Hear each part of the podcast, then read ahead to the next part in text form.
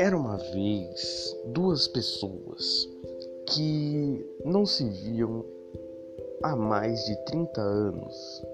Daí um dia, num, num lugar, surgiu a internet e ela saiu pelo mundo e logo o mundo todo adquiriu ela.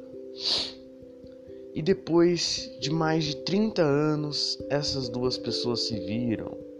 Só que uma pessoa estava doente. Então, a internet também tinha tomado conta da medicina. E com o avanço na tecnologia, essa pessoa conseguiu se curar.